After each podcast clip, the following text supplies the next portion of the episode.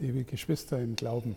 Sicher haben Sie schon mal eine Erfahrung gemacht, wie die, die ich zu beschreiben versuche, dass Sie zufällig wohin gekommen sind, wo jemand über Sie gesprochen hat. Also stellen Sie sich eine Situation vor, dass Sie beispielsweise in einen Zug, in einen Regionalzug einsteigen. Sie setzen sich in so eine Abteilform, jemand sitzt Ihnen gegenüber und hinter Ihnen, Rücken an Rücken, merken Sie plötzlich, da sitzen Ihre Bekannten im Abteil hinter Ihnen, die Sie beim Reingehen nicht gesehen haben und sprechen über Sie.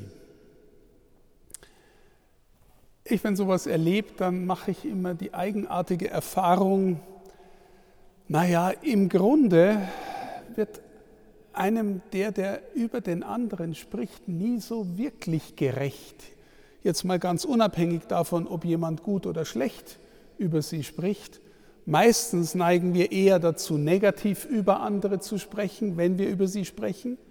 Ich glaube, der Philosoph Pascal hat mal gesagt, wenn alle Menschen wüssten, was über sie auf der Welt gesagt würde, es gäbe keine vier Freunde auf der Welt.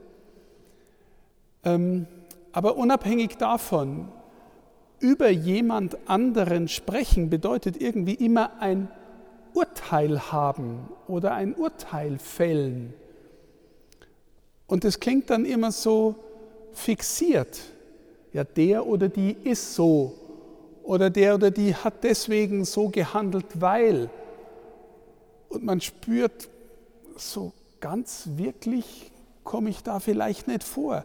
Es müsste schon jemand sein, der mich von innen her kennt und dann auch irgendwie mit Wohlwollen versucht zu sagen, auch mit einer gewissen Demut. Und dann hätte man vielleicht das Gefühl, der oder die versteht mich. Aber über, andere, über jemand anderen reden und ein sicheres Urteil haben, bedeutet meistens irgendwie auch den anderen im Griff haben. Wir sagen ja auch Begriff für Worte. Ein Wort ist ein Begriff und irgendwie habe ich den dann. Und ich sage diese Einleitung deswegen, liebe Schwestern und Brüder, weil wir gerade in der Verkündigung als äh, katholische Geistliche oft Heiligenfeste haben, über die wir predigen. Und dann wissen wir ein paar Fakten und dann reden wir über den. Und ich denke mir jedes Mal, du wirst doch dieser Person hint und vorn nicht gerecht. Das ist das, Le das Leben vom heiligen Bruder Konrad, ist rein äußerlich schnell erzählt. Er war ein Bauernsohn in einem stattlichen Hof im Rottal, auch der Hoferbe, und ist dann mit Anfang 30 ein Kapuzinermönch geworden, ein Bruder im Kapuzinerorden und hat nachher 41 Jahre an der Pforte in Altötting verbracht. Vorher hat er noch sein Erbe aufgeteilt an seine Geschwister und an Bedürftige. Schnell erzählt. Aber wenn man da, da näher hinspürt, dann hat man das Gefühl, da kommt einem ein inneres Universum entgegen, dem man mit Worten nie wirklich gerecht wird. Aber man soll dauernd über den reden. Und jetzt versuche ich halt zu sagen, Herr, gib mir jetzt deinen Geist, damit ich mich diesem Menschen, diesem großen, demütigen Mann so annähe, dass das auch nur halbwegs was mit dessen innerer Wirklichkeit zu tun hat, die ihn zu einem Heiligen macht. Ja, das, die Lesung, die wir gehört haben aus dem ersten Petrusbrief, die gibt uns einen Hinweis. Da steht, dient einander als äh, gute Verwalter der vielfältigen Gnade Gottes, jeder mit der Gabe, die er empfangen hat. Wer redet, rede mit den Worten, die Gott ihm gibt. Wer dient, der diene aus der Kraft, die Gott verleiht. So wird in allem Gott verherrlicht durch Jesus Christus. Das steht da relativ banal da, liebe Schwestern und Brüder, aber ich sage Ihnen jetzt einmal, wie es mir geht. Ich habe ein bestimmtes Gebetsleben und dann habe ich ein bestimmtes Leben in Aktivität. Jeden Tag Gespräche, Begegnungen, Sitzungen, zurzeit viele Videokonferenzen, ähm, äh, Briefe schreiben, am Computer arbeiten, viele Dinge, auch Gottesdienst feiern, was ich sehr gerne mache. aber viele Dinge, jetzt sagen wir mal unabhängig vom Gottesdienst und vom Gebet, die irgendwie eine Alltäglichkeit haben, die dazu neigt, mich mal irgendwie ins Außen abzuziehen. Dass man so eine, ja, im Betrieb aufgehen, in der Routine aufgehen, im täglichen. Und wenn ich dann zurückkomme ins Gebet, dann brauche ich erst einmal eine Zeit, bis ich, bis ich gewissermaßen in, die, in eine Ruhe finde, die, die das, was den ganzen Tag mich umgetrieben hat, wenn ich am Abend bete, einigermaßen zurücklassen kann oder in die Sammlung führen kann. Und es braucht schon mal Überwindung, bis man da hinkommt. Und dann bin ich vielleicht müde und kämpfe im Schlaf. Und dann kommen alle möglichen anderen Gedanken. Und manchmal, wenn es denn gelingt, komme ich einfach in einen inneren Frieden und darf einfach vor Christus sein und, äh, und weiß dann, dass mich das auch wieder trägt. Aber, aber dann geht es wieder los mit dem anderen Leben, mit der Äußerlichkeit. Und ich frage mich immer, wie geht denn das, was hier steht? Du dienst, du handelst. Dienst du aus der Kraft, die Gott verleiht? Du sprichst und manchmal quatschst du auch relativ viel. Redest du aus den Worten, die Gott dir gibt? So. Und jetzt frage ich mich von dieser Erfahrung, wie war das eigentlich bei einem Mann wie dem Bruder Konrad? Und wenn ich gerade gesagt habe, bei mir ist hier Gebet und hier Aktivität und ich versuche mühsam, das auch immer wieder zusammenzubringen, dann habe ich den Eindruck, wenn ich die Gestalt Bruder Konrads meditiere, bei dem war das immer schon irgendwie zusammen. Verstehen Sie, der hat von seiner Geschichte her, glaube ich, lieber Bruder Konrad, ich hoffe, ich werde dir gerecht, ein Leben geführt, das sehr früh ist in ihm die Sehnsucht nach Gott aufgekommen. Und wir wissen, ne, das hat der Volksmund so gesagt oder seine Nachbarn oder seine Leute um ihn herum, beim Birndorfer Hansel, da kannst du das Beten lernen. Das heißt, der war wahrscheinlich, wenn er in der Arbeit auf dem Feld war oder mit seinen Viecher, ein gesammelter Mann. Wahrscheinlich fortwährend ein gesammelter Mann.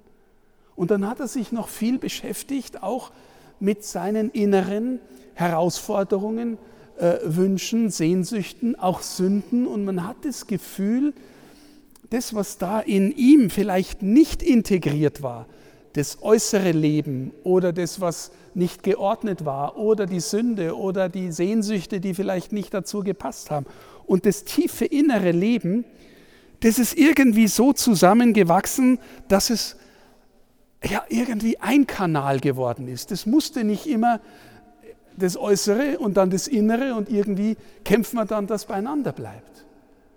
Ich glaube, der Bruder Konrad hat sich auch in seinem Leben, auf seinem Weg, in seiner persönlichen Disziplin so in ein Leben eingefunden, auch durch die Gnade Gottes natürlich oder zuerst, dass du den Eindruck gehabt hast, wenn er an der Pforte war und den Menschen begegnet ist, dann war das ein gesammelter Mann und, und gerade deswegen konnte er auch ganz bei den Menschen sein wirklich hören, wirklich das gute Wort sagen, wirklich auch den Müll in seiner Klosterpforte und den Dreck, den die vielen Pilger hinterlassen haben, auf Knien vielleicht aufputzen und in alledem ein Mann Gottes bleiben. Und wenn er im Gebet war, bin ich sicher, hat er ganz viel von der Frage der Not der Pilger einfach damit hineingenommen und war auch dann immer neu ein Mann Gottes und hat es alles immer voller Sehnsucht und voller Ehrfurcht vor ihn gebracht. So sehr, dass erzählt wird, wenn er in der Gnadenkapelle in aller Früh dann gebetet und ministriert hat, sind manchmal aus seinem Mund, so hat das Volk erzählt, goldene Kugeln zu Gott emporgestiegen oder zur Mutter Gottes. Also irgendwie eine viel tiefere Einheit als bei mir oder als bei unser eins in dem Ineinander von Aktion und Kontemplation, von Gebet und Tat. Wissen Sie, ich bin Salesianer und meine Brüder haben oft immer gesagt, ja, wir, das mit dem Beten, wir sind so viel bei den Jugendlichen, bei den jungen Menschen, das ist auch irgendwie alles Gebet und so. Und ich habe gemerkt, das stimmt schon, Nächstenliebe ist auch eine Form des Gebets, wenn es denn wirklich Nächstenliebe ist. Aber so zu tun, als bräuchten wir das Gebet nicht, ist ein Selbstbetrug. Weil, wissen Sie, ich kann dem anderen auch so dienen, weil ich ihn brauche zu meiner Selbstbestätigung. Und dann diene ich ihm noch nicht wirklich. Das gilt übrigens auch umgekehrt fürs Gebet. Wenn ich im Gebet bin und dann glaube ich und mein lieber Jesus und die anderen sind mir wurscht, dann ist das spirituelle Selbstbefriedigung. Wenn mich mein Gebet nicht fähiger macht zu lieben oder wenigstens die Nervensäge auszuhalten oder offen zu sein oder wissen Sie, wenn ich darin nicht reifer werde im Umgang mit den anderen, dann ist mein Gebet irgendwie problematisch zumindest. Also das muss nicht jeden Tag jetzt genauso sein, wie ich es erzähle, aber auf Dauer, ne, wenn, ich, wenn ich in einem Beten nicht gewissermaßen ein reiferer, demütigerer, liebenderer Mensch werde, dann stimmt irgendwas mit meinem Gebet nicht. Aber mich im Aktionismus ergehen ohne Gebet stimmt aus unserer Sicht als Menschen der Kirche stimmt auch nicht. Deswegen es ist so wunderbar beim Bruder Konrad so eine Einheit zu sehen, dass er in allem ein Mann Gottes war und deswegen ist ihm wahrscheinlich immer wieder auch die Erfahrung, die hier im Evangelium steht, das Schwierige leicht geworden. Oder er konnte es leichter tragen, auch sein Kreuz, weil er in Gott war. Mein Joch drückt nicht, sagt Jesus im Evangelium, und meine Last ist leicht. Liebe Schwestern und Brüder, ich möchte uns alle einladen in der Frage, gerade heute in der Kirche, wie reden wir miteinander und wie reden wir übereinander. Ich will nicht sagen, dass das, was ich jetzt sage, mir immer schon gelingt. Aber manchmal kommt es mir vor, wir sind in der Kirche so miteinander unterwegs, dass wir den Respekt voreinander verlieren, dass wir denken, der oder die denkt so oder so und deswegen kann er oder sie jetzt alles über den anderen sagen. Gerade unsere sozialen Medien sind in der Hinsicht eine echte Herausforderung. Wir Christen und Christinnen müssten einen Beitrag leisten, dass wir so miteinander reden, dass wir in der Rede den anderen respektieren. Ja, wir dürfen schon sagen, was wir glauben und die Wahrheit sagen, aber, aber wir ziehen es so schnell auch auf die persönliche Ebene und unterstellen dem anderen gleich, dass das irgendwie ein Gauner sein muss oder, oder irgendwelche Motive haben muss, die, die, äh, weiß ich was, schlecht sind oder so. Ne? Also, wie reden wir übereinander, ist das Erste. Der Bruder Konrad war meistens schweigsam, aber wenn wir reden, dann klar, wahr und voller Respekt. Und, äh, und das Zweite ist, ringen wir immer neu und bitten wir den Herrn, dass wir in dem Frieden bleiben, in dem wir den Bruder Konrad erleben, sodass unsere Arbeit vom Gebet durchdrungen wird und unser Gebet auch die Arbeit und die Menschen mit hineinnimmt, mit bedenkt, dass wir, was wir auch tun, Frauen und Männer Gottes sein können und so Zeugnis geben von einem Frieden, der nicht von dieser Welt ist, aber der in dieser Welt heimisch geworden ist durch unseren Auferstandenen. Gelobt sei er. Amen.